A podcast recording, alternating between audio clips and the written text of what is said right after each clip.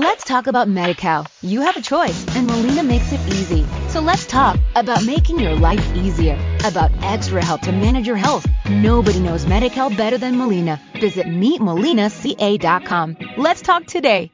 Introducción Cuando era niño, una etapa de mi vida que aún sigo sintiendo muy cercana, me encantaban los relatos breves.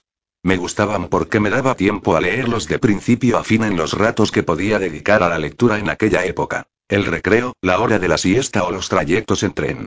Nada más empezar, la historia me atrapaba y me transportaba a un mundo nuevo y desconocido y, en cosa de media hora, me encontraba de nuevo sano y salvo en mi casa, o en el colegio.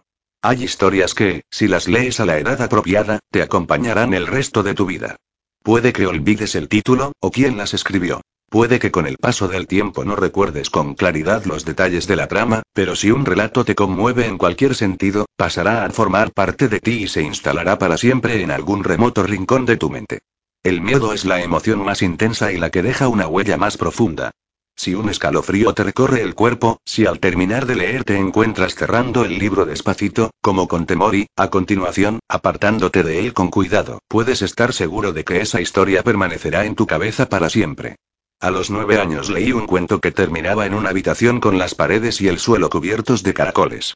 Creo recordar que los caracoles en cuestión eran carnívoros y que reptaban lentamente hacia alguien con la intención de devorarlo. Todavía hoy, con solo recordarlo, siento los mismos escalofríos que sentí al leerlo por primera vez. La fantasía te cala hasta los huesos.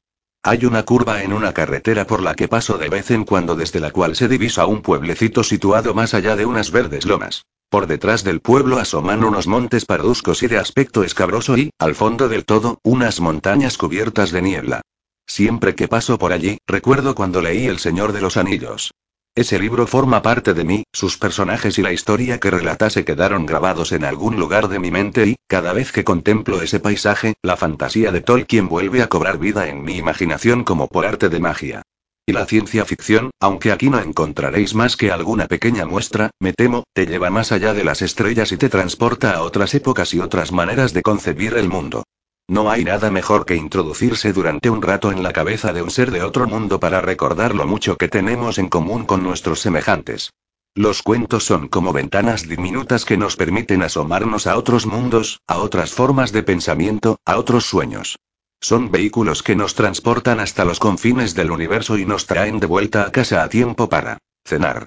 Llevo ya casi un cuarto de siglo escribiendo relatos cortos.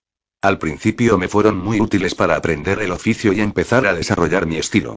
Lo más difícil cuando eres un escritor novato es terminar algo, y eso fue lo que aprendí escribiendo cuentos.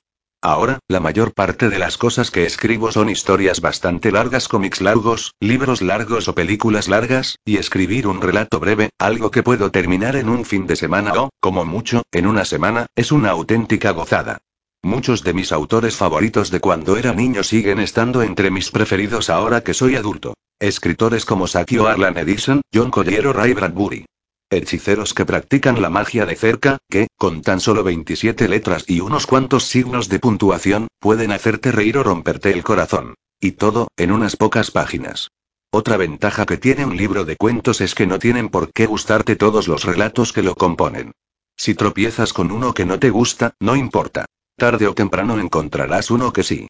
En este libro encontraréis desde un relato policíaco basado en personajes populares del folclore infantil hasta uno sobre un grupo de gente que disfruta comiendo. Desde un poema sobre cómo debes comportarte si de pronto te encuentras metido en un cuento de hadas hasta un relato sobre un niño que se tropieza con un troll al pasar por debajo de un puente y termina haciendo un trato con él. También hay un cuento que formará parte de mi próxima obra, El libro del cementerio, y que trata de un niño que vive en un cementerio, donde los muertos cuidan de él. Y otro cuento que escribí cuando aún era un escritor novato y que se titula Cómo vender el puente de Ponty, un relato fantástico inspirado en un personaje real, el conde Víctor Lustig, que llegó a vender la Torre Eiffel de un modo muy parecido a como sucede en el cuento, y que murió en la prisión de Alcatraz unos años más tarde. Además, hay un par de historias de no mucho miedo, otras dos bastante cómicas y unas cuantas más que no sé muy bien cómo clasificar pero que, en cualquier caso, espero que os gusten. Neil Gaiman agosto de 2006. Let's talk about MediCal. You have a choice, and Molina makes it easy. So let's talk about making your life easier, about extra help to manage your health. Nobody knows MediCal better than Molina. Visit meetmolinaca.com. Let's talk today.